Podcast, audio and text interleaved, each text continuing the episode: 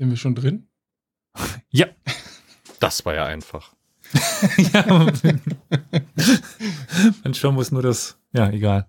Bobble Becker. Jetzt war das Rauskommen eher das Schwierige, ne, für ihn. Achso. Hm.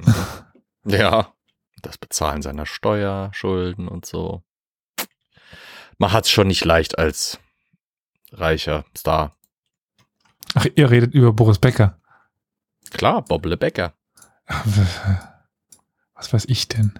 Ja, das ist eine sehr gute Frage, auf die es bisher noch keine Antwort gab. Nicht weiß ich, nicht. Dann würde ich sagen, Olli, soll ich dir die Einstimmung geben? Moment. Ich brauche die Stimme.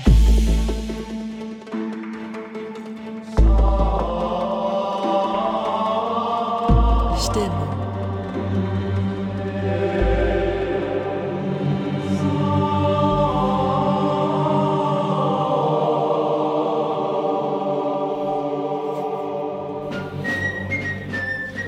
Hallo und herzlich willkommen zu einer neuen Folge Historia Universalis.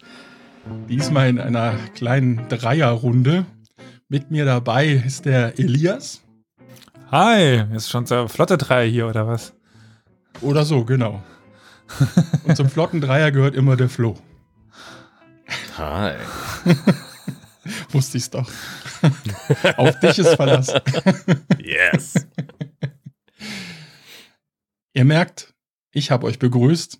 Ihr wisst, was das bedeutet. Ihr müsst also ganz stark sein. Ich bin heute mit dem Thema dran. Warum müssen wir da stark sein? Wir müssen jetzt alle durch. Ja, kleiner Scherz nicht. am Anfang. Kennen wir nicht, machen wir nicht. Okay, Purer wir Ernst, bitte. Purer Ernst. Wir sind hier bei Geschichte. Da Also gibt's ich wollte gerade sagen, also Spaß. hier, äh, hier gibt's nichts zu lachen. Auf meinem Ausweis steht Ernst, Ernst. Von Ernst und zu Ernst. Mein Erdkundenlehrer hieß äh, Ernst mit Vornamen lange. Ah nee, äh, umgekehrt. da konnte man nicht lange ernst, oder bleiben. Die äh, Stadt bei, Hom äh, bei, bei, bei Zweibrücken, Hornbach, hatte eine Zeit lang einen Bürgermeister, der hieß Reinhold Hohn. Er stellte sich immer als Rainer Hohn vor. Gab es immer diesen Spruch, mein Name ist Rainer Hohn. Das macht nichts, sagen Sie ihn trotzdem. Schön, schön. Ja, ja. FDPler. So, aber äh, wir sind ja hier nicht da, um Namen zu diskutieren, oder? Nein. Nö. Was haben Sie uns denn heute da Schönes mitgebracht? Ja, am 26. September 1976 landete gegen 17 Uhr auf einer Militärbasis in der Nähe von Paris ein König. Moment. Mhm. Wir sind nicht in der Antike. Nein. Außer Zeitreisen. Aber er stammt aus der Antike. Du weißt schon, um wen es geht? Musste für ihn extra ein Ausweis Weiß. angefertigt werden, obwohl er tot war. Sehr gut, sehr gut. Ja. Bist du doch auf euch ist, ist Verlass. Okay, für diejenigen, die es nicht wissen, der König, von dem ich jetzt sprach, ist Ramses der Große oder Ramses der Zweite. Und der wurde tatsächlich. Freunde nennen ihn Rami. Ja, Rami, oh Gott. Der alte Rammler. ja, kann man so sagen, aber da kommen wir später zu. Achso. Warum habe ich jetzt wieder das Bild da aus diesem, aus diesem Frühstücksfernsehen im Kopf, wo irgendwie der, der, der Name des Typen eingeblendet wird und der heißt einfach Ramsi Hartmann. ja, genau. Ja. Okay, Entschuldigung. Oh, soll ich jetzt nochmal die, äh, Nee, nee. Film, die Firma vorstellen? Oh Gott. Was vorstellen? Jetzt Die, die Firma, über die ich dem letzt gestolpert bin. Ach so, nein. Nein, besser nicht. Meinst du aber nicht die Firma von Gernhard Reinlunzen? Aber egal. Nee, von die andere, Okay. die die Rutschen herstellt. Ach ja, stimmt, genau. Oh. Ja, egal. Nee, nee, nee, lass, lass Olli mal zu seinem Thema kommen, sonst äh, artet, das, artet das hier aus. Also er hatte das ja nur kurz angerissen. Der gute Herr brauchte tatsächlich für die Ausreise einen Reisepass. ja, aber Ausreise woher? Äh, ja, aus Ägypten natürlich. Ach so. Die meisten Pyramiden stehen nicht in Ägypten. Ja, da kommen wir auch noch hin gleich. Aber gut, Sondern in Las Vegas. Nee, warte mal. Das andere Las Vegas. da steht nur so ein paar kleine. Das ist, das ist ein paar. Das ist, gilt nicht. Sudan oder Las Vegas. Das ist Ja. dasselbe. Genau. Beides dritte Welt. Ja. Ist, äh, glaube ich, aber doch tatsächlich äh, sehr selten, dass äh, zwischen Geburt und Reiseantritt dann 3000, mehr als 3270 Jahre liegen. Dann hat man sich gut gehalten, würde ich sagen. Aber nur gut, kommen wir dann doch zum, Ram zum guten Ramses II. oder erstmal zu seinen Vorfahren. Denn Ramses II. wurde etwa im Jahr 1304 oder 1303 vor Christus geboren. Ganz genau weiß man es leider nicht. Und zu dieser Zeit herrschte Haremhab, der letzte König der 18. Dynastie. Die herrschte immerhin 230 Jahre und unter ihrer Herrschaft wurde das Fürstentum Kusch Nubien annektiert. Da sind wir wieder. Heute Teile des Sudans. An dieser Stelle möchte ich dann auch auf die Folge 275 verweisen, wo uns Elias mit in den Sudan genommen hat. Ich glaube, das erste Mal dann, ne, wo es wirklich um den Sudan an sich ging. Wenn haben wir den nur vorher immer gestriffen. Ja. Kusch stand also unter der Kontrolle eines ägyptischen Vizekönigs. Meist war es ein hoher Offizier, an dieser, der diese Stelle innehatte. Zudem waren zu dieser Zeit auch Gebiete in Syrien und Palästina unter Kontrolle Ägyptens. Also es war schon ein guter Streifen, den die unter Kontrolle hatten. Syrien bzw. Palästina, also Großsyrien, wie man es auch nennen könnte, also als Schams, war ja stets so ein Zankapfel zwischen Ägypten und den anderen Reichen da drumherum, also Babylon, den Hittitern, den Sumerern, den Akkadiern und so weiter. Also da haben die sich immer drum ge gekloppt. Immer gut auf die Mütze gehauen. Naja, gut. Auf den komisches Ding da bei den, Ägy bei den Ägyptern, dessen Namen ich nicht kenne. Gut, kurz vor dem Tod Echnatons im Jahre 1337 vor Christus fielen Teile des Gebiets von Ägypten ab. Zum einen der Kleinstaat Amuru, heute Teil des nördlichen Libanons, zum anderen der Stadtstaat Kadesh am Fluss Orontes. Diese standen nun unter dem Schutz der Hethiter. Du hattest sie gerade schon erwähnt. Welch Zufall, dass heute eine Folge zu Hethitisch erschienen ist. Bei der letzten Folge, die ich gemacht habe, war kurz davor was über Piraten. und heute mache ich dann den Podcatcher an und sehe, ha, guck mal, Hethitisch. Passt ja. Also, wenn ihr wissen wollt, was für eine Sprache die Menschen dort gesprochen haben, dann hört die Folge. Verdammt, welche Folge kam heute raus? 100, äh, 285, 84, irgendwie so im Dreh rum. Ich glaube 85. Wenn man jetzt seine eigenen Zahlen Frage. kennen könnte. Durch den Kalender und so ja, ging es ja schnell voran. Hm.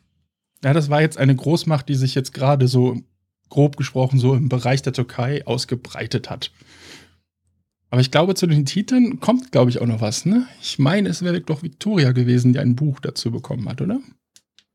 Könnte Wenn halt wäre das kommen. definitiv ihr, ihre Abteilung. Naja, eine ägyptische Strafexpedition zog gegen Kadesh, woraufhin die Hethiter die ägyptische Provinz Abka in Nordsyrien angriff. So begann ein langwieriger Krieg zwischen Hethitern und Ägyptern. Nach Echnatons Tod gab es nicht nur außenpolitische Probleme, sondern auch innenpolitische. Wir erinnern uns vielleicht, Echnaton wollte einen Monotheismus etablieren. Naja, und vier Jahre nach Echnatons Tod bestieg sein Sohn Tutanchamun den Thron. Der war allerdings Welche Folge war das nochmal? Das ist ja ewig lang her, dass du uns das, äh, das erzählt hast. Das ist Folge 12 gewesen. Jetzt weiß ich auch, warum ich das da oben. Ah, deswegen bin ich verrutscht. Ah, gut, dass es erwähnst. Es war Folge 12. Aber wie wir festgestellt haben, nur bis Folge, ab Folge 40 kann man uns vernünftig hören, oder wie war das? Fünf, ich hatte 50 im Kopf oder so, oder?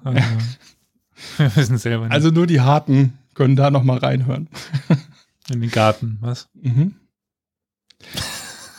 Ja, wie gesagt, Tutanchamun war noch minderjährig, aber wohl so acht, neun Jahre, als er an die Macht gekommen ist. Und so hatten wohl zwei Männer das Sagen im Land. Das war zum einen Ehe und Haremhab. Die beiden sorgten dafür, dass. Ehe und Scheidung. ja. Die beiden sorgten jetzt dafür, dass Memphis wieder zur Hauptstadt wurde, anstatt die von Echnaton gegründete Stadt Achet Aton. Zudem sorgten sie dafür, dass die alten Götter wieder an die Macht kamen, was den Priestern natürlich sehr entgegenkam. Außenpolitisch war Harem Hab zu dieser Zeit Oberbefehlshaber der Armee. Heißt ja Harem Hab? Äh, was ist, ist sein was Name? für ein Harem hat sie denn? So. Also, es ist kein Harem ab und ein Harem ab, oder was? Ich habe eigentlich gedacht, es wird eine kurze Folge, aber wenn es so weitergeht. You underestimated my power. Ja, die Hethiter versuchten immer mehr von Vorderasien für sich zu erobern. Haremab tat alles und stellte sich dagegen. Naja, schon im zehnten Regierungsjahr starb Tutanchamun, wahrscheinlich im Alter von 18, 19 Jahren, hatte keinen legitimen Nachkommen und so kam erst Ehe und ein paar Jahre später, 1319 vor Christus, Haremhab an die Macht. Ist ja gut.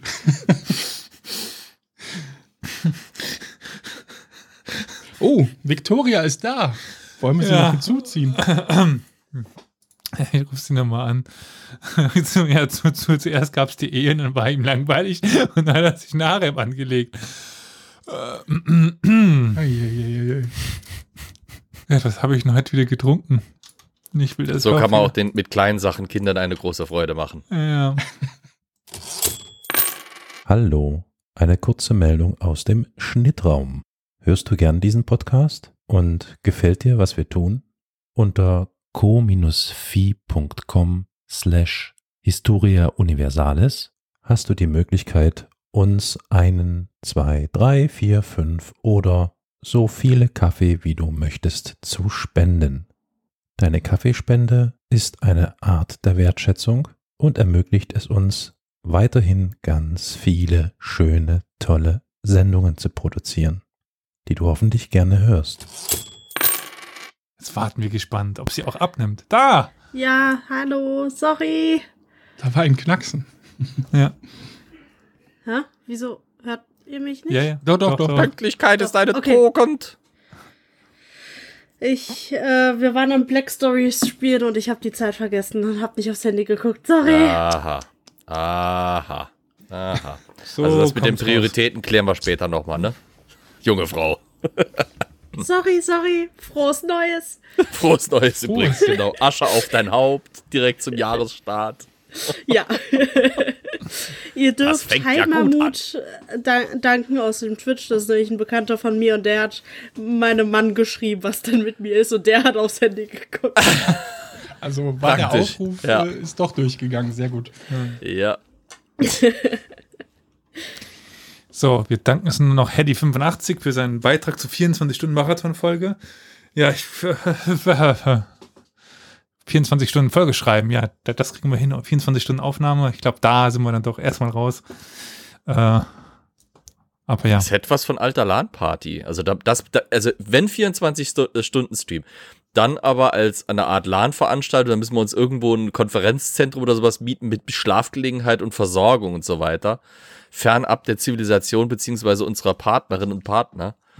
dann könnte man das vielleicht mal versuchen anzugehen in Etappen, aber pff, Ich wollte gerade oder sagen, im Schichtbetrieb. Drei, drei Themen von Flo haben wir schon mal zwölf Stunden rum. Den Rest kriegen wir auch noch zusammen. Krieg du erstmal Dann noch- deins durch, na guck mal auf die Uhr, mein Freund. dann noch drei von mir. Ja, ja ich habe gesagt, äh, dass es kürzer wird. Also, äh, Victoria ist jetzt auch da. Als kleine Zusammenfassung. Also, es gab äh, ägyptische Pharaonen, dann gab es irgendwer, der hatte eine Ehe und dann hatte, war ihm langweilig, dann hat er einen Harem. Da sind wir jetzt gerade bei Harem Hub. Okay, gut. In welcher Zeit Ägypten Es geht um Ramses so den grob? Zweiten. Und gerade Alles war klar. ich, ne, wie es zu seiner Dynastie kam, wollte ich eigentlich Hm. hinkommen, aber Elias kommt bei Ehe und Harem hab einfach. Ich habe nichts getrunken. Soll's das jetzt besser machen? Definitionssache. Aber Olli, äh, entschuldige meine kindliche Freude an. Ich, ich Ah, traue mich gar nicht, seinen Namen vorzulesen. was kommt denn jetzt? nein, nein, also von Harem hab. So. Unter dessen Herrschaft begann nämlich jetzt der Aufstieg eines Mannes namens Paramsis. Er stammte aus einer Offiziersfamilie und stieg schnell innerhalb des Militärs auf. Seit Echnaton gewann immer mehr das Militär die Macht im Staat. Und so war es einfacher, über das Militär in Schlüsselpositionen im, im Staat aufzusteigen, als wie früher im Beamtentum. Pharao Haremhab ich traue mich wirklich nicht. ja, wenn du, du dabei so lachen musst, machst du das nicht besser. Der besetzte Ich halt. konzentriere mich. Ja. Der besetzte halt neue und frei gewordene Priesterpositionen mit Frontoffizieren.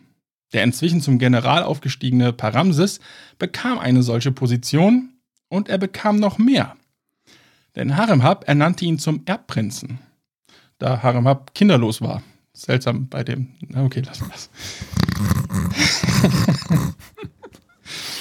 1292 vor Christus starb Haremhab und Paramsis begründete die 19. Dynastie und wurde Pharao Ramses I. Also für ihn wahrscheinlich nur Ramses, aber sein Sohn Sethos übernahm alle Posten, die Paramsis vorher innehatte. Ramses II. war zu diesem Zeitpunkt etwa neun Jahre alt und hat bestimmt mitgekriegt, wie sein Großvater zum Pharao wurde. Lange dauerte die Herrschaft von Ramses I. leider nicht.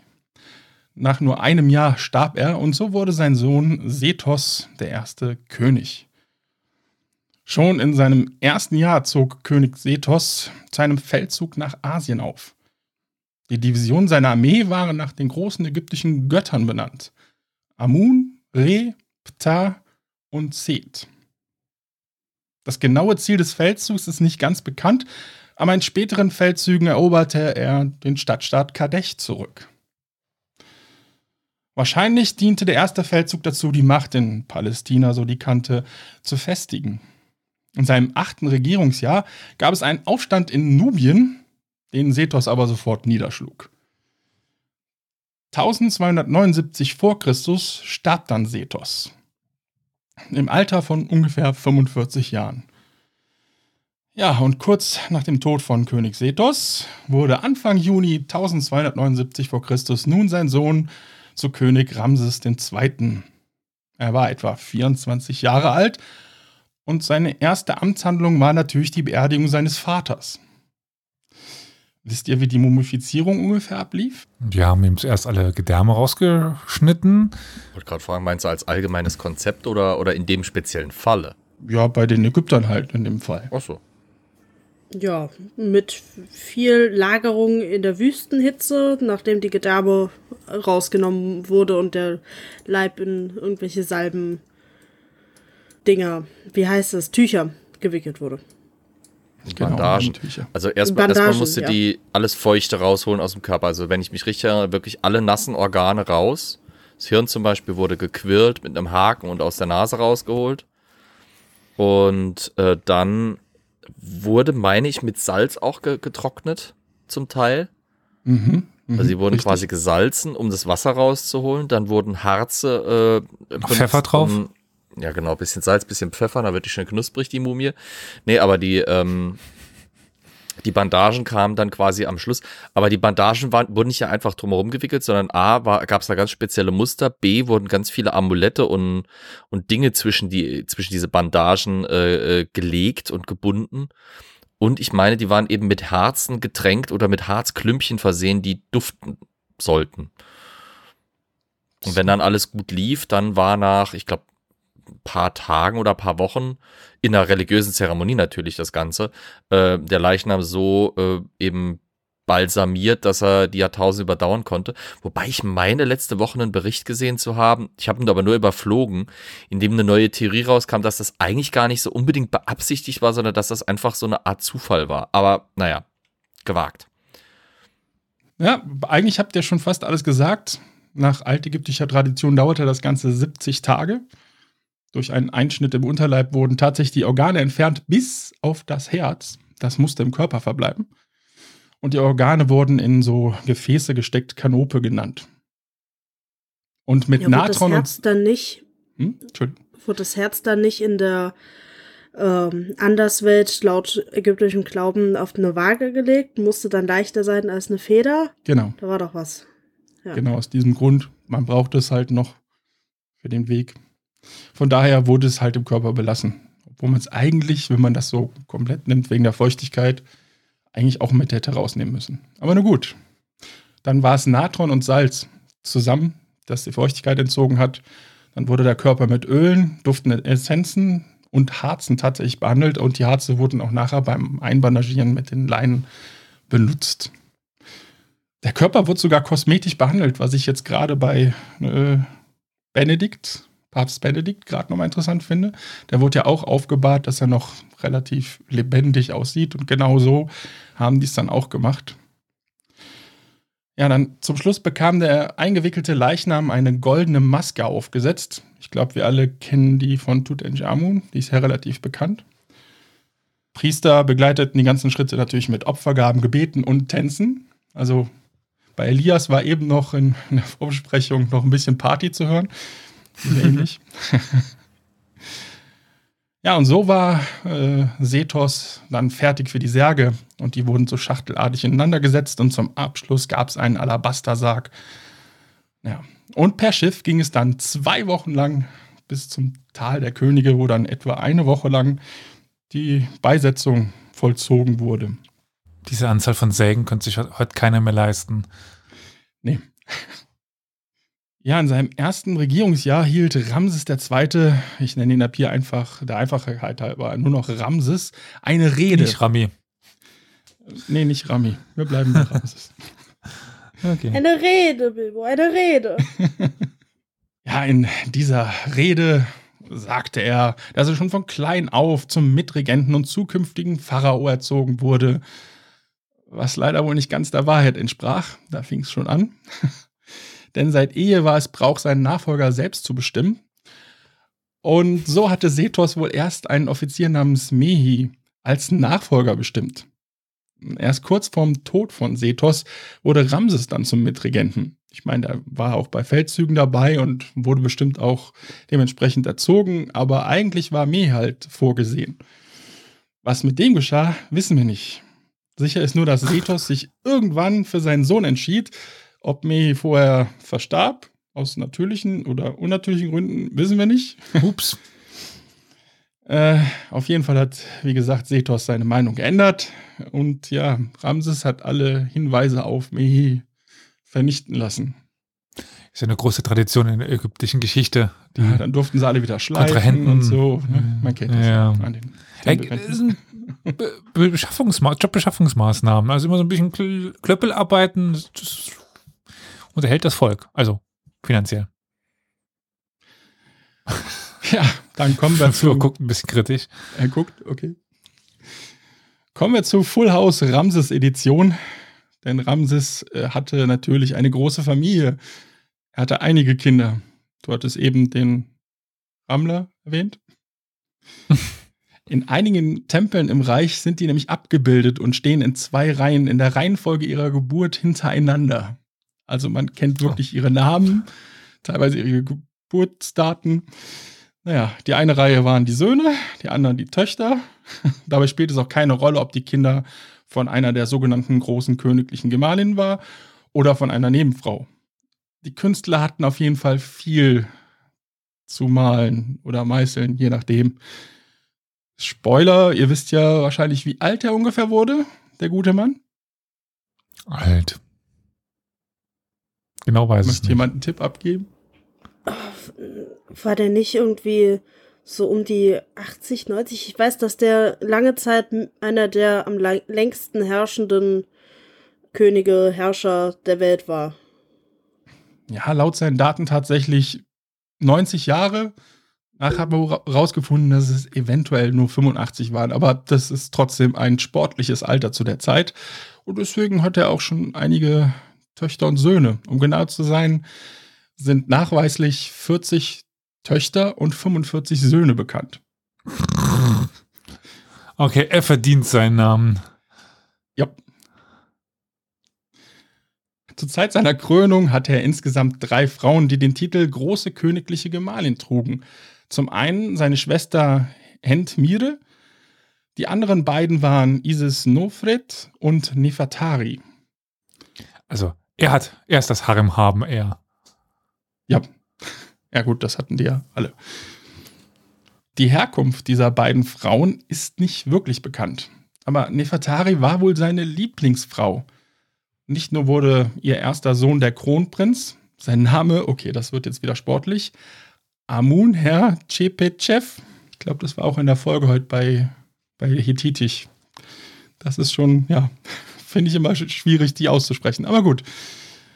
Ja, sie trug auch den Beinamen Merit in Mut, was so viel wie Geliebte der Göttin Mut bedeutet. Zudem widmete er ihr den, also einen Teil zumindest, des Felsentempels Abu Simbel, zu dem wir auch nochmal später kommen. Sie starb im 25. Regierungsjahr von Ramses und bekam eine reichlich verzierte Grabkammer. Isis Noferet starb erst 34, im 34. Regierungsjahr und bekam nur eine schlichte Grabkammer, was eigentlich auch normal war. Entmire gebar wohl keine Kinder und ihr Todeszeitpunkt ist nicht wirklich bekannt. Man geht aber davon aus, dass sie kurz nach Regierungsantritt von Ramses irgendwann verstarb. Später heiratete Ramses drei seiner Töchter, die er zur großen königlichen Gemahlin erhob. Das waren zum einen eine Tochter von Isis Noferet, bin Tanat, sowie zwei Töchter von Neferati, und zwar Merit Amun und Nebetaui. Da Ramses so alt wurde, was untypisch für seine Zeit war, überlebte er natürlich einige seiner Kinder. Das Durchschnittsalter bei der normalen Bevölkerung lag eher so bei Mitte 20. Klar wurden Königkinder vielleicht etwas älter, aber 90 schafften die natürlich nicht. Und so wurde auch erst sein 13. Sohn, Merint Ptah, der Nachfolger von Ramses. Wobei man bei den äh, Angaben auch ein bisschen aufpassen muss, ob das, ob die Kindheitssterblichkeit rausgerechnet ist oder nicht. Also dadurch, dass die Kindheitssterblichkeit so hoch war, äh, wenn die natürlich alle im Tag, also bei null oder ein paar Tagen versterben, das zieht die Durchschnittslebenserwartung sehr, sehr, sehr nach unten. Also die sind nicht alle mit 25 umgekippt, nehme ich mal an, sondern Nein, nein, es ist halt ein also, Durchschnittsalter. Es wurden auch bestimmt dann einige über 40 und so, aber der Durchschnitt lag eher so, ja, Also wenn du 40 80, wurdest, warst 90 du war schon echt gut dabei. Ja. Aber doppelt so alt. Hm. Aber kommen wir endlich mal zu was Interessantem, zumindest für Flo. Wir kommen zur Schlacht bei Kadesh. Im vierten Regierungsjahr forderte Ramses die Tita raus. In seinem ersten Feldzug eroberte er den Kleinstaat Amuru zurück. Von diesem Sieg angespornt, startete er im fünften Regierungsjahr, genauer gesagt im April 1274 v. Chr., ja, einen Feldzug, um die Stadt Kadich zurückzuerobern. Sein Vater Sethos hatte zwar die Stadt eingenommen, aber die Hethiter konnten sie zurückerobern. Kadech, heute Tel Nebiment genannt, wenn ich das richtig äh, ausspreche, lag am Fluss Orontes. Heute Nar El Asi. Ramses zog mit 20.000 Mann, unterteilt in vier Divisionen, auf Kadech zu. Wie waren die Namen der Division? Wer hat aufgepasst? Die Das waren 20, die also Götter. 1, 2, 3, 4, 5, Die 6, 7. Götter. Amun, Seth und so. Genau, Re und Ptah. Sehr gut. Jedenfalls eine Person hat hier aufgepasst. Ey, ich habe immerhin gesagt die Götter. Ich wusste nur die Namen nicht mehr. Ich war bei Bastet hängen geblieben. Bei was? Bastet, die Katzenkönigin, äh, Göttin. Katzenkönigin. Katzengöttin. Ah ja. Wann habe ich die denn? Na gut. Ja, die Bewaffnung der Truppe bestand aus Pfeil und Bogen, Wurfspeeren mit Metallspitze, Äxten, Dolchen und Krummschwertern. Zum Schutz hatten sie einen Schild, der so oben etwas gebogen war, einen Lederhelm und einen Brustschutz aus gestärkten Leinen an. Der Vormarsch auf Kadech wurde immer in Etappen von 15 bis 20 Kilometern zurückgelegt. Tagsüber marschierte man, nachts kampierte man in Zelten. Die Schilder nutzte man als eine Art Wall, um, die, ja, um dieses Camp halt zu schützen. Der tägliche Treck war wie folgt aufgebaut. Als erstes Kundschafter, die die Vorhut bildeten, gefolgt vom König und seiner Leibgarde, dahinter in der Reihe die vier Divisionen. Die Fußtruppen waren beim Marschieren unbewaffnet. Ihre Ausrüstung wurde in Wagen transportiert. Ganz zum Schluss kamen die Streitwagen, die immer von zwei Pferden gezogen wurden und zweimal eine Besatzung hatten. Einem Lenker und Schildträger und einem Kämpfer. Diese Einheit war natürlich schnell und wendig und auch äh, ja, die Superwaffe der Ägypter. Aber hatten die Ethiter zu der Zeitpunkt auch schon. Ja, diese Armee rückte über eine alte Küstenstraße nordwärts bis zur Ebene von Saron. Dort trennte sich eine kleine Eingreiftruppe ab von der Hauptarmee. Diese Truppe fuhr an der Küste entlang bis auf etwa Höhe von Kadesh und zog dann Richtung Osten, um halt auf die Stadt zu, zu marschieren. Der Haupttross marschierte nun auf direktem Wege über das Landesinnere auf Kadesh zu. Nach etwa einem Monat lag die Armee 25 Kilometer vor Kadesh auf einer Anhöhe. Kadesh war deshalb strategisch wichtig, weil jede Armee, die in den Süden oder in den Norden ziehen wollte, je nachdem, und nicht an der Küste marschieren wollte, hier irgendwie durch musste. Der König der Hethiter, Muwatalis, hatte selbst ein Heer zusammengestellt, nachdem im Vorjahr Ramses halt in Syrien eingefallen war und Amuro erobert hatte. Seine Armee bestand aus Soldaten aus allen Provinzen von seinem Reich. Die Armee bestand aus drei Abteilungen, etwa 18.000 Mann, die erste Abteilung, 19.000 Mann, die zweite und eine Eliteeinheit von Wagenkämpfern von etwa 2.500 Mann. Über die folgenden Ereignisse wissen wir ziemlich gut Bescheid, da tatsächlich beide Seiten die Schlacht aufgeschrieben haben und uns erhalten sind. Ramses und sein Stab sowie die erste Division Amun rückten nun über den Fluss Orontes Richtung Kadesh vor. Jeweils in 10 Kilometer Abstand kamen dann die anderen Divisionen. Wie gesagt, an einer günstigen Stelle überquerte Ramses halt den Orontes mit seiner ersten Division. Nach der Überquerung griff man zwei Beduinen vom Stamme der Chasu auf. Die erzählten dem König, dass sie lieber Vasallen des Pharaos sein wollten. Auf die Frage, wo dann die restlichen Beduinen seien, antworteten die beiden, diese seien noch beim Hethiterkönig bei Aleppo, also ein paar hundert Kilometer weiter nördlich. Ja, und dieser hätte Angst, gen Süden zu ziehen, weil der Pharao, weil er den Pharao und seine Armee fürchtete. Ja, leider glaubte Ramses den beiden jedes Wort.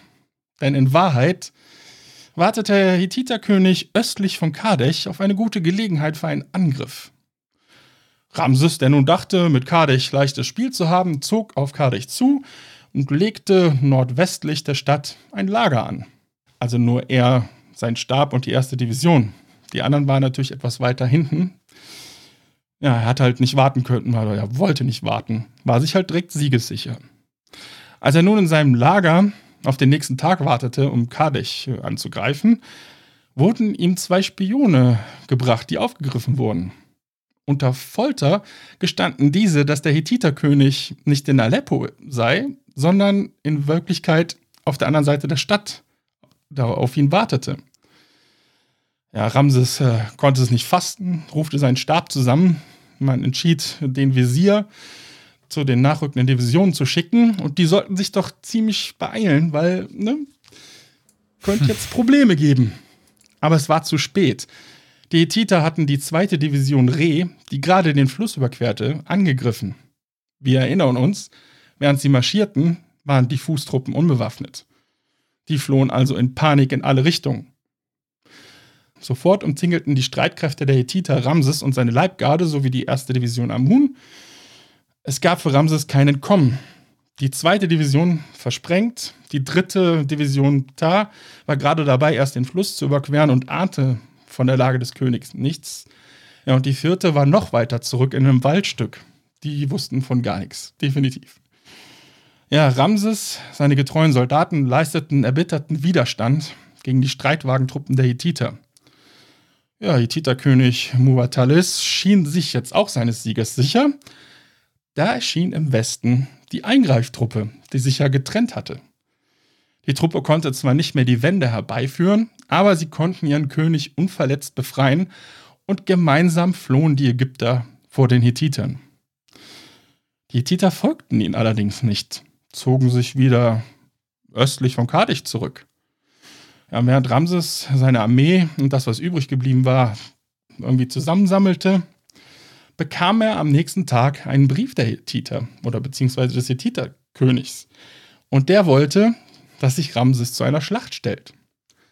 Aber da war das erste Mal, dass Ramses anscheinend gut überlegte, denn ihm war klar, das war eine riesige Übermacht und er würde die komplette ägyptische Armee aufs Spiel setzen. Also zog er sich einfach zurück. Aber er wurde halt nicht verfolgt von den Hethitern. Allerdings der Kleinstadt Amuru ging zurück an die Hethiter und zu Hause angekommen ließ er diese Niederlage natürlich wie ein Sieg aussehen. Als Sieg, ja. Propaganda. As its best. Klassiker. Also wirklich im ganzen Land sah das alles aus. Er hat heldenhaft, ja, er hat es so dargestellt, als hätte er schon fast alleine komplett die, die Armee da so halb bezwungen. Naja. Er Hat so ein bisschen was von irgendwie äh, Asterix und Obelix äh, in Amerika oder nee, Operation Hinkelstein war es, glaube ich, wo Cäsar am Schluss in diesem Fass irgendwie vor, vor der Schlacht flüchtet und dann äh, er muss ein neues Kapitel für sein Bellum Gallicum, äh, Bello Gallico äh, entwickeln eben äh, und, und formuliert dann, ich rückte in einem taktisch brillanten Manöver rückwärts vor. Genau. genau so. ja, die Texte, die wir haben, stellen seine militärische Führungsriege ja eigentlich alle als Versager dar. Was vielleicht ja teilweise richtig war, weil anscheinend hat ihm ja keiner wirklich gewarnt, ne, da jetzt vielleicht erstmal Vorsicht walten zu lassen oder auf die anderen Divisionen zu warten. Naja. Sicher ist nur, mit diesen Texten schwächte er die Macht des Militärs im Lande. Bei seinem Rückzug aus Vorderasien musste Ramses den Hethitern auch die Provinz Upe nördlich von Damaskus überlassen. An was erinnert dich das jetzt? nee. ich sehe nur im Die Gegensatz zu Ramses dir. musste denen sogar noch seinen alten Opel überlassen. Was soll die Scheiße? Upe, Upe. Und sogar die Hupe da drin auch. Nein, nein, Hupe. Ona. Hup, hup, hup. Ja, einige Kleinstaaten waren wohl der Meinung, dass der perfekte Zeitpunkt jetzt sei, die, Tribu die Tributzahlung einzustellen, wo Ramses und seine Armee doch jetzt deutlich geschwächt waren. Äh, Das wiederum konnte Ramses dann nicht auf sich sitzen lassen und so zog er im siebten und achten Regierungsjahr zu einem neuen Feldzug auf. Auch diesmal trennte sich vom Haupttrupp eine Eingreiftruppe ab, die vom Kronprinz Amun Herr Shepischew befehligt wurde. Diese Namen. Ja. Herr Schepeschef. Er eroberte einige Gebiete zurück, zum Beispiel die Hafenstadt Askalon, ein wichtiger Hafen in Palästina. Ramses und der Kronprinz zogen also getrennt durch das Gebiet um das Tote Meer und später vereinigten sich beide wieder und zogen gen Norden, wo sie die verlorene Provinz Upe wieder unter ihre Kontrolle bringen konnten. Und das ohne wirklichen Widerstand. Aber warum? Das war möglich, weil Muwatallis, der Hethiterkönig, zu dieser Zeit starb. Es gab einige Streitigkeiten um seine Nachfolge, wodurch die Hethiter mehr mit sich selbst beschäftigt waren. Ramses nutzte die Situation und konnte in weiteren Feldzügen einige Städte in Palästina zurückerobern. Zum Beispiel Tyros, Sidon, Beirut und Byblos. Nur als kleiner Hinweis, das sind natürlich die modernen Namen der Städten. Die sind teilweise basierend auf den Namen der damaligen Zeit natürlich, aber ist nicht vorstellen, dass die da alle zu dieser Zeit schon Beirut hießen. Das ist sowieso, eigentlich ist es ja auch nicht Beirut, das ist unsere deutsche Aussprache des Arabischen, was wiederum durch die Zeit äh, gegangen ist und ähnliches. Also da einfach der Hinweis an unsere HörerInnen, da vorsichtig zu sein mit den alten Begriffen, nur damit wir uns jetzt einfach in einem Raum orientieren können, den wir einigermaßen vielleicht kennen, äh, benutzen wir gerne moderne Okay. Begriffe, Wusste ich weil es für uns einfach greifbarer ist. Stand in den Texten auch nicht so dabei. Hat ja, es ist, es, es, ist, es ist einfach leichter, damit man sich orientieren kann. Also gerade bei Aleppo oder so weiter. Also Aleppo ist auch unsere deutsche Aussprachweise. Eigentlich, wenn du jetzt mit Leuten aus der Gegend sprichst, wäre es Halep. Das ist schon mal ganz anders im, im Klang. Und so, zum Beispiel auch diese Homs ist, ist im Arabischen eher ein Hims. Äh, und Damaskus ja so, ähm, die Dimashq und so weiter. Also selbst dadurch kommt ja schon eine Differenz in dem Klang zu, zustande, die dann aber noch durch die Zeit natürlich kommt. Stimmt, das hätte ich dazu sagen können. Ne? Also Kadesh lag ja etwa südwestlich von Homs, so dass man Ja, gut, das- einordnen das konnte. ist- Das habe ich natürlich jetzt Das liegt ja alles da gesagt. in der Nähe. Mhm. Also für jetzt jemand, der sich jetzt nicht per perfekt in der syrischen Geografie auskennt. Äh, also die Ecke Libanon, Syrien, das ist, das ist eben Damaskus, das Aleppo, das ist Hams. Machen wir weiter. Er nahm sogar die hethitische Stadt Dapur in Amuru ein, die nördlich von Kadesh lag. Wie es in den folgenden Jahren für Ramses militärisch weitergegangen ist, nicht ganz klar belegt. Sicher ist nur, dass er einen Aufstand niederschlagen ließ in Nubien, bei dem 7000 nubische Gefangene gemacht wurden. Im Hethiterreich konnte sich der Bastardsohn von Muwatalis Urhitz, äh, oh Gott, Urhitzub durchsetzen und wurde König Musilis III. Der wollte seinen Onkel Hattusilis aus äh, allen wichtigen Funktionen im Staat drängen. Der Versuch ging allerdings schwer nach hinten los. Bei der militärischen Auseinandersetzung der beiden verlor Musilis und Hattusilis wurde neuer König. Musilis wurde verbannt und aus der Verbannung versuchte er aber immer wieder gegen Hattusilis zu integrieren.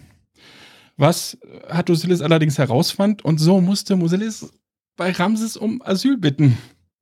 Der gewährte ihm natürlich Asyl, war bestimmt äh, ja, hat ihm gut getan, ne, dass der Sohn seines Feindes da jetzt auf einmal um Asyl bat und lud ihn nach Pyramesse ein, die neue Hauptstadt Ägyptens, die Ramses hat erbauen lassen. Hattusilis war klar, dass Murselis weiter eine Gefahr für ihn ist, solange er lebte, und so forderte er Ramses auf, Murselis doch auszuliefern. Der lehnte allerdings ab. Ramses war wohl inzwischen ein wenig kriegsmüde geworden und er nutzte die Situation und bemühte sich um einen Friedensvertrag zwischen ihm und den Hethitern. Und tatsächlich ging Hattusilis darauf ein. Und es wurde der erste Friedensvertrag zweier Großmächte geschlossen, von dem wir zumindest bis jetzt wissen. Alle Zwistigkeiten sollten in Zukunft auf diplomatischem Wege gelöst werden. Der Friedensvertrag ist tatsächlich auf beiden Seiten noch erhalten. Äh, ist, aber das ist nicht das, was ähm, auf dem Hm. Rosetta-Stein gestanden Nee. hat, oder? Nee. Nee. Nein.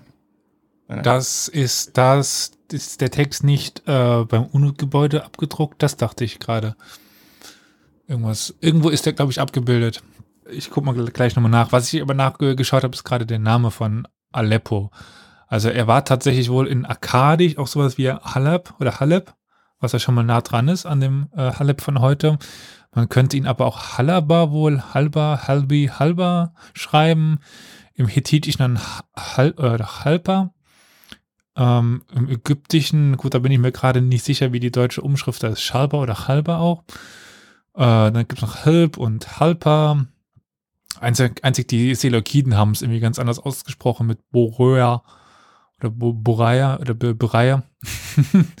und also mit, mit Haleb oder so ist man schon ganz, ganz gut dran. Oder Haleb. Immer Haleb. diese Reitervölker, die alles anders machen müssen. Ja, Moment, die Seleukiden sind keine Reitervölker. Äh, die waren bekannt dafür, dass sie hervorragende Reitersoldaten waren. Ja, aber das waren die deutschen Ritter auch und die würde es auch nicht als Reitervölker bezeichnen. Hm. Flo, jetzt hast du es geschafft, tatsächlich in diese an. Folge noch die Reitervölker mit reinzubringen. Danke. Äh, Elias hat sie erwähnt. Die Seleukiden sind keine Reitervölker, lassen wir das. Ja, die ägyptische Variante steht in Karnak an einer Tempelwand. Und in den Ruinen Hattusas, ich glaube, ich, weiß- es wurde anders ausgesprochen in der hethitischen Folge. Ich weiß es jetzt gerade. nicht. genau so. Doch, Hattusas. Also, dass es eben Okay. nicht hat, dass es nicht Hattusha war. Also, ja, leicht andere Betonung, aber eben nicht Hattusha, sondern Hattusa. Okay, das Klar. war jetzt die Also- Hauptstadt des Königs äh, Hattusilis des Dritten. Ja, und da fand man in der Nähe äh, ja die hethitische Version in babylonischer Keilschrift. Also eine Ausfertigung dieses Friedensvertrages. Der muss so um 1258 vor Christus geschlossen worden sein. Ich habe übrigens gerade nachgeschaut, so wird eine Kopie des, des Vertragstexts heute im UN-Gebäude in New York ausgestellt. Also daher hatte ich die äh, Ja, Erinnerung. Also das stimmt tatsächlich. Das dachte ich, was, das das, was äh, Victoria fragen wird. Ja, nach diesem Friedensvertrag gab es regen Briefverkehr zwischen den beiden Königshäusern. Und Teile dieser Briefe fand man tatsächlich in der Nähe von Hattusas, der Hauptstadt. Da gab es wohl noch äh, Überreste, die die zurückgelassen haben. Und da sind ein Großteil der Briefe tatsächlich noch erhalten gewesen. Und nicht nur Ramses schrieb äh, Hattusilis, sondern die ganze Familie schrieb der anderen Familie halt irgendwelche Briefe. Und in einem der Briefe bat Hattusilis Ramses darum, seine älteste Tochter zu heiraten. Ramses willigte ein, heiratete die älteste Tochter und erhob sie auch zur äh, großen königlichen Gemahlin. Ihr hethitischer Name war Shao Shakanu und ihr neuer Name war dann Mathorn Neferure. Ich liebe die Namen. Gesundheit. Ja, schon zu Beginn seiner Regierungszeit hat er einige Projekte in Auftrag gegeben als Bauherr. Aber spätestens seit dem Friedensvertrag konnte er sich dem Thema doch etwas mehr widmen. Es gab wirklich unzählige Tempel, die er über das Land hat äh, bauen lassen. Oder er hat halt alte Tempel erweitern lassen. Ja, und zudem hatte ich auch kurz erwähnt, dass er eine neue Hauptstadt hat bauen lassen. Äh, aber kein Ort ist in Verbindung mit Ramses eher, wohl eher berühmt als Abu Simbel. Sehr Was? gut. Das gute Abu Simbel. Ein 32 Meter hoher Tempel, der in, einfach in den Fels gearbeitet wurde. Der lag im nubischen Teil Ägyptens, etwa 240 Kilometer südwestlich von Aswan. Ja, kurz nach seiner Fertigstellung im 23. oder 24. Regierungsjahr von Ramses wurde er durch ein Erdbeben beschädigt. Aber der unbekannte Architekt war wohl ein Meister seines Fachs, denn er hat den Tempel hervorragend restaurieren lassen. Der Eingang des Haupttempels bildet, äh, bildeten so 22 Meter hohe Sitzstatuen des Königs.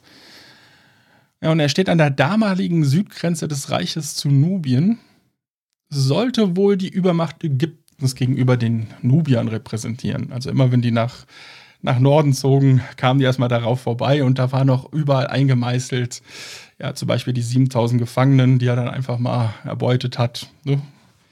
Damit denen direkt klar war, wer hier Chef im Land ist. Ja, leider geriet der Tempel nach der Pharaonenzeit in Vergessenheit und wurde zum großen Teil mit Sand bedeckt.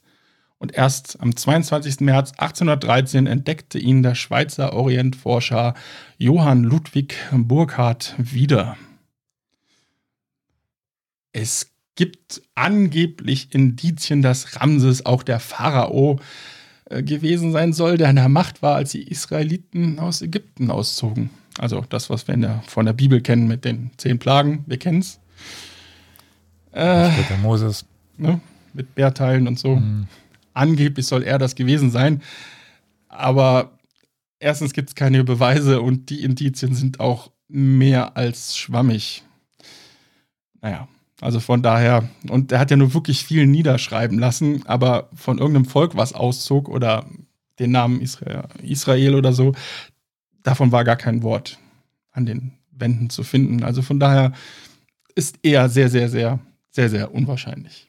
Am 27. Juni 1213 vor Christus starb Ramses dann nach über 66 Jahren Regierungszeit in seiner Hauptstadt Pyramesse. Ich meine, die Queen hat es jetzt gerade ein bisschen länger geschafft, ne? Mit 70 Regierungsjahren, glaube ich, wenn ich mich jetzt recht entsinne. Also die ist, glaube ich, ziemlich unumstritten im Moment noch äh, die absolute Anführerin dieser, dieser Statistik. Bisher. Ja, aber Ramses und Queen Victoria sind irgendwie kurz, Ja, ja, kurz dahinter. ja, ja, kurz dann hinter. Also das war ja, es hat ja schon lange gedauert, bis sie Victoria überholt hatte. Also insofern, Ja. weit ist es da nicht von der Statistik. Aber gut, ich meine, Ramses kann jetzt nicht noch ein paar Jahre drauflegen. Sie ja auch nicht mehr. Mal gucken. Trotz alledem zu der Zeit war es wirklich äh, nicht schlecht, ja. Ja, er wurde auch im Tal der Könige beigesetzt in seinem für ihn hergerichtete Grabkammer. Im Juli 1881 fand man seine Mumie.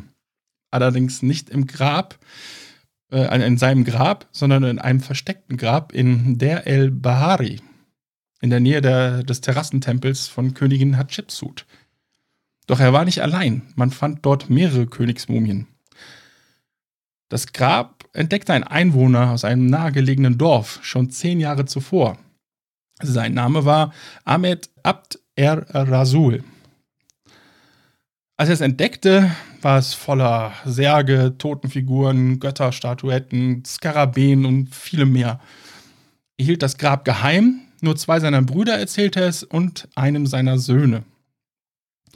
Sie wickelten auch einfach einige Mumien aus, verkauften leicht transportierbare Stücke an Touristen Und so verließ, äh, verließen nach und nach kostbare und wertvolle Stücke das Land. Das waren so viele, dass irgendwann im Pariser Kunsthandel immer mehr von diesen Stücken auftauchten. Und da wurde der Ägyptologe Gaston Maspero hellhörig. Er vermutete sofort, dass Grabräuber ein noch unbekanntes Grab entdeckt haben mussten und daraus Stücke verkauften. Im Frühjahr 1881 reiste er jetzt nach Luxor. Schnell geriet äh, Abd er-Rasul unter Verdacht, der Grabräuber zu sein. Er wurde verhaftet, verhört, er leugnete alles, blieb auch längere Zeit in Haft, wurde dann aber irgendwann freigelassen. Aber kurz danach gab es wohl einen Familienstreit. Der älteste Bruder war halt in Sorge, äh, dass doch herausgefunden wurde, was sie da äh, gefunden hatten, dass es mehr Ärger gab. Ja, und äh, so verriet halt dieser Bruder Mohammed die Lage des Grabes. Elf Tage später erreichte eine Kommission das Grab, unter ihnen auch Emil Brucksch. Und Brucksch erkannte auf Anhieb, dass äh, einige der Särge, zum Beispiel Ramses I., Sethos und auch Ramses II. waren. Weil sich bei den Einheimischen jetzt schnell das Gerücht die Runde machte, dass ein großer Goldschatz gefunden wurde, beschloss man das Grab so schnell wie möglich zu räumen und die Fundstücke per Dampfer von Luxor nach Kairo zu bringen. Auf die Schnelle wurden 200 Helfer rekrutiert und in knapp 48 Stunden war das Grab dann auch geräumt. Das Grab, in dem die Königsmumien gefunden wurden, war schon 1550 vor Christus für Königin Inhapi erbaut worden, also lange vor Ramses. Im Jahre 974 vor Christus sollte dort Nechons, die Frau des Hohepriesters des Amun, Pinot Jem II. beigesetzt werden. Fünf Jahre später sollte auch Pinot Jem ihr folgen und auch in dem Grab bestattet werden. Doch aus den Inschriften auf den Särgen geht hervor, dass drei Tage vor Bestattung von Pinochet die Särge zahlreicher Herrscher in das Grab gebracht wurden. Darunter, wie gesagt, auch Ramses und seine Vorgänger. Das Grabräuberwesen hatte um 1000 vor Christus so zugenommen, dass man aus Sicherheitsgründen die Pharaonenmumien in diesem Grab versteckte. Anscheinend keine schlechte Wahl, denn die Mumien waren ja fast 2800 Jahre lang sicher. Ja, Ramses besuchte Paris, hatte ich ja erwähnt. Aber, äh, also nicht aber, er wurde ins äh, Musée d'Homme gebracht, wo ein Laboratorium für ihn eingerichtet wurde. Und die Operation Ramses II. wurde gestartet. Und die ging bis zum Frühjahr 1977. Zuerst wurde er gründlich untersucht. War das der mit dem eigenen Pass? Entschuldigung. Genau, da genau. warst du leider nicht da. Genau. So sind wir ja, in die Folge reingestartet. Ja. ja, zuerst wurde er gründlich untersucht. Und man fand dabei heraus, dass er wohl schon seit einigen Jahren an Gelenkentzündungen gelitten haben muss. Das waren wohl echt quälende Schmerzen. Und die vermutliche Todesursache war wohl, dass er eine Blutvergiftung hatte, die durch Zahnabzesse herbeigeführt wurden. Oh. Jupp. Er war 1,73 Meter groß, was recht stattlich für seine Zeit war. Zudem war er rothaarig und wohl auch ein wenig eitel, denn als seine Haare ergrauten, hat er sie mit Henna gefärbt. Aber warum war Ramses jetzt eigentlich in Paris? Am 1. Juni 1886 hatte dieser Gaston Maspero die Mumie einfach in 15 Minuten ausgewickelt und dabei doch einige Beschädigungen hinterlassen. Zudem war sie ab 1902 im Ägyptischen Museum in Kairo gelagert, unter auch nicht allzu guten Bedingungen. Und so zerfiel die Mumie immer mehr. Und sie war von mehreren Pilzarten befallen. Ja, die Mumie wurde mit Kobalt-60-Bestrahlung sterilisiert und dann neu konserviert. Und am 10. Mai 1977 wurde sie zurück nach Kairo geschickt und seit April 2021 befindet sie sich im neu erbauten Nationalmuseum der ägyptischen Zivilisation. Ja, und äh, da ist schon das Ende meiner kleinen Folge heute. Über Rami. Über Rami, Rami. Ramses der Rammler. Ja, also, also 85 sind nachgewiesen. das ist also, doch mal respektabel. ungefähr wie alt er geworden ist. Also jedes Jahr theoretisch einmal. Ja, war ein bisschen mager für einen Pharao, oder? Ja, nachgewiesen. Er hat ja dann in den letzten Jahren doch echt so leichte, äh, ne, durch diese Gelenkentzündung, geht man auch davon aus, dass er sich in den letzten Jahren nicht so wirklich gut bewegen konnte. Ja, was heißt, da muss man sich ja nicht bewegen. Ich wollte gerade sagen, also als Pharao lass ich bewegen, oder? Ja, außerdem hast du ja genau dafür mehrere Frauen. Genau. Ja, genau. Mit einer Ehefrau wäre das dann natürlich noch äh, deutlich beeindruckender. Man Oh könnte auch Da sagen, wird ja, mir die arme Frau ganz Ich wollte gerade sagen, also beeindruckender oder beängstigender. Ja, ich Ja, fand schön, ja weil, interessant, dass man, dass er so viele überlebt auch hat. Ne? Das ist ja dann doch auch, Mhm. Der muss ja dann auch äh, irgendwann alle möglichen seiner Kinder zu Grabe getragen haben. Ich glaube, ich habe gelesen, es gab einige Jahre in Folge, wo er jedes Jahr leider das tun musste, seine Kinder beerdigen, was man ja eigentlich Hm. nicht äh, tun sollte. Oder tun möchte, so besser gesagt. Aber ähm, ich glaube, das war damals einfach normaler, in Anführungszeichen. Äh, aber es ist Das super schwierig. Ja, aber in dem ist super schwer, das- ja, in der Menge. Es, es Ja. hat aber trotzdem mit Sicherheit mit den Leuten was gemacht und, und äh, in den letzten Jahren wird ja in der Hinsicht auch immer wieder Forschung äh, stärker betrieben und gut, für die Zeit ist es natürlich schwieriger, das nachzuvollziehen, weil wir keine äh, oder wenig, äh, ich sage jetzt mal, Quellen aus dem einfachen Volk haben, aber äh, diese Vorstellung, die man manchmal so hat von, von den Menschen der Vergangenheit, dass die irgendwie da kaltschnäuziger gewesen sein als wir, das ist äh, nicht wirklich haltbar mehr. Also da haben wir zu viele Mhm. Quellen, die zeigen, dass solche Kindstode äh, auch, selbst wenn sie in großer Zahl und normal gewesen sein mögen, äh, immer noch was mit den Leuten gemacht ich haben. sprach In nicht von Form. normal. Ich sprach von, ähm, man war sich dessen einfach, Häufiger? be- ja, häufiger und dadurch bewusster und äh, irgendwie erwartbarer, könnte man jetzt mal ganz, ganz Ja. makaber sagen. Ja. In die Richtung wollte ich eher gehen. Also klar, über das Innenleben der Menschen kann man nichts sagen, aber Nee. es war eben normal, dass wenn du alt geworden bist, ein, eine Reihe von deinen Kindern vor, vor dir gestorben. Äh, ist ja auch die Frage, wie viele Fehlgeburten dabei waren noch, weil die werden in den Quellen Ja. nicht überliefert. Also Ja. zu, zu, diesen 85 oder wie, viel- wie viel es, es jetzt waren, ähm, kommen dann wahrscheinlich nochmal dieselbe Anzahl von, von Fehlgeburten dazu. Ich meine, guck dir mal Ja. Queen Anne an. Wir hatten es ja in, der, in den Adventsfolgen. Äh, wie viele Kinder hatte sie? Äh, fast 20. Mhm. Und äh, keins davon hat wirklich überlebt in dem Sinne. Also ist ja schon, Ja. das, das macht was mit einem und das ist, äh, mag vielleicht te teilweise schon irgendwie äh, Alltag in, in gewisser Weise gewesen sein, aber ist Schön war es trotzdem nicht. nee, schön war es trotzdem nicht. Es auch, wäre auch super interessant zu mal zu erfahren. Also da werden ja auch viele Kinder von denen, also du meintest ja drei Hauptfrauen, aber er wird ja noch mehr ge gehabt haben, wenn dann also irgendwie das Kind von der in Anführungszeichen sechsten Frau kommt, mit der er sowieso nicht so viel zu, zu tun hat, wie das von Ja, der wahrgenommen worden ist. Aber Später waren es auch sogar vier Hauptfrauen war. Das war jetzt zur Zeit, Okay. als er die, Re also die Regierung übernommen hatte. Da waren es die drei Hauptfrauen. Was, was ich jetzt gerade merke, was ich, was ich gar nicht mit so rübergebracht habe, er hat ja wirklich alles festgehalten an den Tempelwänden. hm, Über seine Geschichte natürlich alles überhöht, alles Propaganda. Er brauchte natürlich zum Beispiel sehr, sehr viel natürlich äh, Gold, Erze etc. Für, gerade für seine Bauvorhaben. Irgendwo musste das ja Mhm. ja bezahlt werden.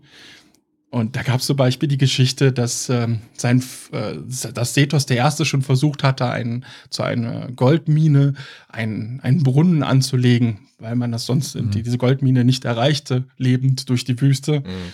Und äh, Sethos schafft es nicht bei 125 Ellen. Und er natürlich, er ist ja göttlich gewesen, hat dann mal kurz eben gesagt, da müsst ihr jetzt buddeln. Und dann waren die schon nach 20 Ellen, waren die, hatten, trafen die schon auf Wasser und so. Also der hat wirklich sehr viel Propaganda für sich gemacht. Also deswegen, also wenn man, ich glaube, nach Ägypten kommt, ich war selbst leider noch nicht da. Ich glaube, man findet echt noch viel von ihm, was er halt niedergeschrieben hat. Aber halt das meiste wirklich Propaganda. Ich meine, das war halt auch so, aber bei ihm war es doch äh, etwas extremer, möchte ich mal ausdrücken. Ja, auch seine ganze Bauvorhaben waren ja auch eine ganz eigene Art von Propaganda. Definitiv alles, alles ist, ist Propaganda in dem, Ja. also alles, was uns überliefert ist, ist Propaganda. bei Abu Simbel, dass er dann extra die, die Nubier und wie sie ja auch teilweise äh, äh, ja, niedergemetzelt wurden oder, oder andere Gegner. Das war natürlich über den Tempelwänden gerade zum Eingang des, des Reiches, damit die auch direkt wussten, hier, hier ist der Ramses, mit dem lege ich Mhm. mich besser nicht an, klar. Aber ich fand es halt doch interessant, dass er, na gut, er hatte genug Zeit dazu. Ne? Andere schafften ja noch nicht mal zehn Jahre, wie Tutanchamun oder die Vorgänger davor, die hatten ja immer nur so ein paar Jahre und er hatte dann tatsächlich mal das Glück, 66 Jahre. Anfangs war er dann noch sehr kriegslustig, aber anscheinend hat er dann irgendwann gesagt, boah, da habe ich doch keinen Bock drauf und hat dann fast alle Kriegstätigkeiten eingestellt und sich wirklich nur noch um, ich sag mal, das Wohl des Landes gekümmert. Fand ich auch sehr Naja, interessant. wahrscheinlich, wahrscheinlich fing das mit der Kriegslust an abzunehmen, als anfingen seine Gelenke weh zu tun. Oh, Das nee, könnte schon auch wieder sein, auf ja. den Streitwagen. Boah, nee, das hält man Rücken nicht aus. Lass mal lieber Frieden schließen. Ja, Naja, ich glaube, das äh, da hat er 50 Jahre Frieden oder so. Also ich glaube, da haben ihm die, die Gelenke noch nicht wehgetan.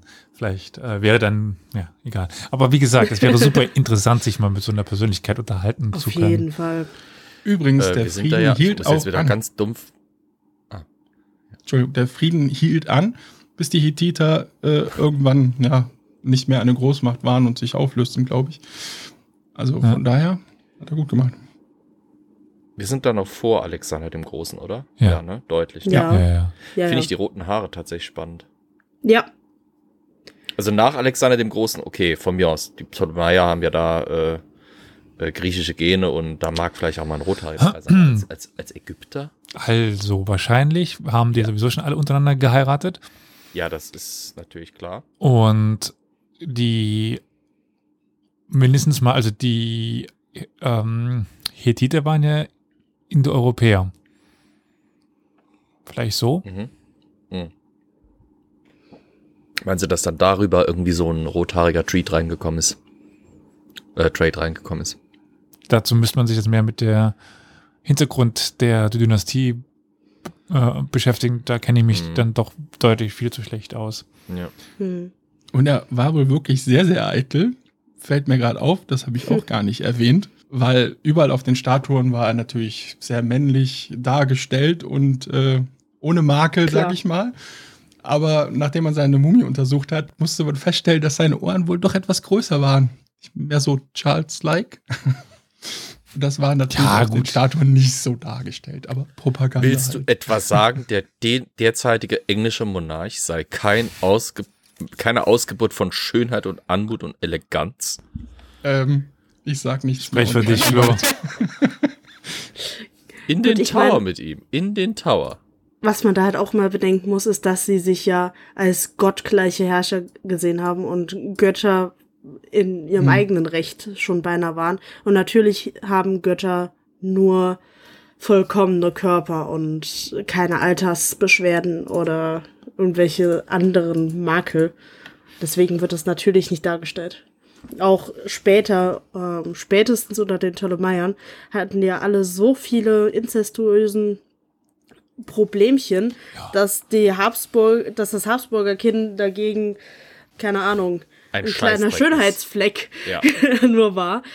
Äh, das wird natürlich auch nicht dargestellt. Da hat man ja auch erst durch Genanalysen und so das rausgefunden. Weil das gibt natürlich kein gottgleicher Herrscher zu. Willst auch wahrscheinlich nicht wissen, wie viele von diesen 85 Kindern in irgendeiner Form Probleme hatten. Ja. Sei es Wenn die körperlich von der oder eigenen Tochter Natur. waren. Ja, eben, deswegen. Das, das, ist, das schreit ja nach degenerativen Krankheiten. Ja. Ja, aber es war tatsächlich Usus zu der Zeit, ne? um halt auch das Blut reinzuhalten. Irgendwas klingelt die ganze Zeit im Hinterkopf, wenn es um die Frauen geht. Das ist irgendwie ein. Um eine dieser Frauen gibt es ein großes Mysterium, wer sie war, ob sie diese Hethiter-Tochter war, ob sie äh, eine Tochter von Ramses war oder nur, nur in Anführungszeichen eine normale Frau. Aber ich weiß nicht mehr, welche Frau und warum die interessant war. Aber ich weiß, dass ich da mal was zugehört hatte. Ist dir da irgendwas über den Weg gelaufen, Olli? Ähm, ja, bei der Isis Noferet, ah, ich weiß jetzt gerade nicht mehr, aus welchem Gebiet sie angeblich gekommen sein soll, weil der Name, war das indisch tatsächlich? Weil der Name Bin Tanat, also der, der Tochter, der könnte dafür sprechen. Da gab es tatsächlich, aber das war halt nicht ganz bewiesen. Deswegen habe ich das halt auch weggelassen. Ja. Da gab es tatsächlich Gerüchte, dass die halt aus dem, ich glaube, aus dem indischen Bereich tatsächlich kamen. Aber Ja, so irgendwie was hatte ich mal gehört, dass es da auch ein Mysterium noch gibt. Aber es gibt noch so viele Mysterien. jo, Gott sei Dank, sonst wären wir arbeitslos. Stimmt. Also die, mh, genau wie die Marthonefereru, oh Gott im Himmel. Ferrero? Ja, Fer, Ferreru, äh, Fer, Fer, Ferure, so, das U zuerst und dann das E. Äh, die ist ja von dem Hittiterreich. Sie war die Genau. Tochter von äh, äh, Sauskanu. Hati, Hatu Silis. So, Hat, Hattusili der Dritte, ja. Hat du Silis? Hatu Silis. Nein, Oh je. hab ich nie. Hat du Ui. Niveau? Niveau? Wo bist du? Nicht Es da. singt. Es singt? Nee, egal. Aber ich würde sagen, äh, Olli, vielen, vielen Dank für einen erneuten Einblick in diese Region, in diesen Zeitrahmen, mit, mit dem ich ja normalerweise einen großen Bogen mache. Wir waren schon lange nicht Ah. mehr in der Antike. Da dachte ich, machen wir mal einen Ja, kurzen also Abstecher. nur heute. Also, weil heute ja die Folge zum Tätigen erschienen ist. Okay. Aber gut, Aber das, äh, wusste ich vorher nicht.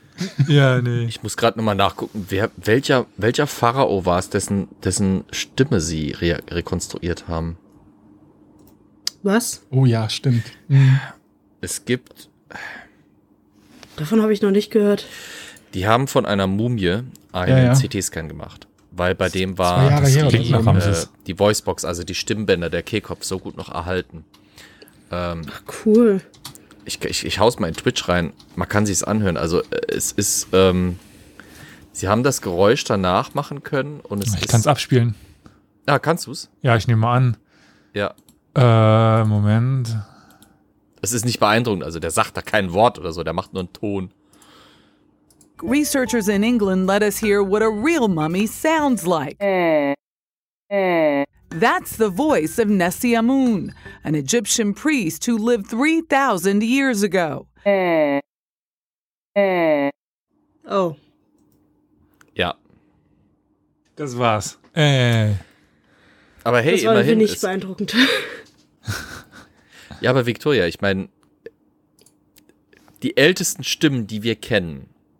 Ja, ne, klar. Und dann sowas. Ich meine, es ist immerhin, es ist, es ist der, keine Ahnung, postejakulative Rau, äh, Ton eines Pharaos oder so. Keine Ahnung. Also, äh, das ist schon beeindruckend. Irgendwie. Ja. Äh, es klingt, es, ich muss ganz ehrlich sagen, als ich das das erste Mal gehört habe, habe ich gedacht, das wäre irgendwie aus diesem Video von der Schildkröte, die irgendwie einen Krog vögelt oder sowas entnommen hat. ähm, es ist tatsächlich der Pharao gewesen. Aber nee, das Äh eines Pharaos. ja, hoffentlich in dann ein paar Wochen, Monaten dann wieder Ägypten. Wer, wer fehlt uns denn noch von den Großen? Hm. Hm. Egal, das werden wir dann erfahren. keine. Nee. Aber Victoria, jetzt bist du ja da. Oder? Ja. Machst du auch was über die Hittite? Hattest du nicht ein Buch bekommen? Ja. Also können wir, können wir hoffen, dass da auch was noch mehr dazu kommt. Äh, Ich habe auch was geplant noch zu den Ägyptern. Oh. Spoiler Alert. Das, das ist alles Teil einer Reihe, die ich am Plan habe. Am Plan, okay. Wir haben noch nicht genug rein.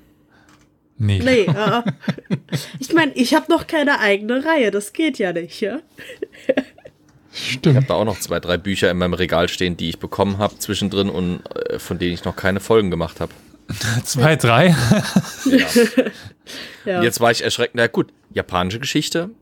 Ich habe zwar das, das Reklamheft zu Japans Geschichte bekommen, aber zu Japans Geschichte habe ich schon ein paar Folgen gemacht. Zwei. Immerhin. Die Und die dritte ein- ist, muss nur noch gehalten werden. Okay. Genau, die dritte Ähm. war nur gedacht. Das Geile ist, jetzt war ich, jetzt war ich letztens noch mal in, äh, in Speyer. In Speyer ist nämlich ein tolles Antiquariat, Masilius, die leider Gottes schließen. Nach 40 Jahren Betrieb irgendwie, weil keiner es übernehmen will und die Herrschaften, die es betreiben, langsam äh, einfach nichts nicht mehr packen. Ich habe da den Vorteil genutzt, dass da 50% auf alles war. habe da einige Sachen erworben. Zum Beispiel eine Faximil, oder nee, nicht Faximil, aber eine, eine Ausgabe der Zimmerschen Chronik oder so Sachen. Also da könnte man auch noch Folgen drüber machen. Es ist. Ja, ich habe auch innerhalb der letzten drei Tage, oder waren es vier Tage, äh, noch zwei neue Themen meiner Liste hinzugefügt, die mir über Ja. den Weg gelaufen sind.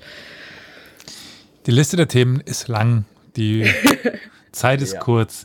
Aber ich würde sagen, wir beenden erstmal diese Folge, damit wir dann nächste Woche mit einer neuen Thematik um die Ecke kommen können. Und bevor wir zu den letzten Worten kommen, die heute Carol nicht äh, sagen kann, bedanken wir uns aber auch bei ähm, ja, Peter oder Peter Michael. Weiß nicht, wie du lieber ausgesprochen wirst. Peter oder Peter Michael? Ja, er hat einen Doppelnamen. Ich weiß nicht. Ah. Manche Leute, weißt du, wollen ja den zweiten Namen, manche nicht. Deswegen lieber beides. Und dann bin ich auf der sicheren Seite. Bei äh, Jonathan, natürlich gibt es mehr Steppenreiter-Folgen. Dauert nur noch ein bisschen. Äh, und bei Ingo. Vielen, vielen Dank für eure Spenden. Aber äh, wem schiebe ich denn jetzt den äh, Peter Ich in den Schuh? heute schon, heute schon gemacht, da können wir auch direkt weitermachen, oder? Denn wir bedanken unseren Produzentinnen Franziska, Roman, Jürgen und Sebastian für ihre Unterstützung. Vielen Dank. Und vielen vielen Dank, Dank. dir. Und bis zum nächsten Mal. Ciao. Bis dann. Ciao. Tschüss. Tschüss.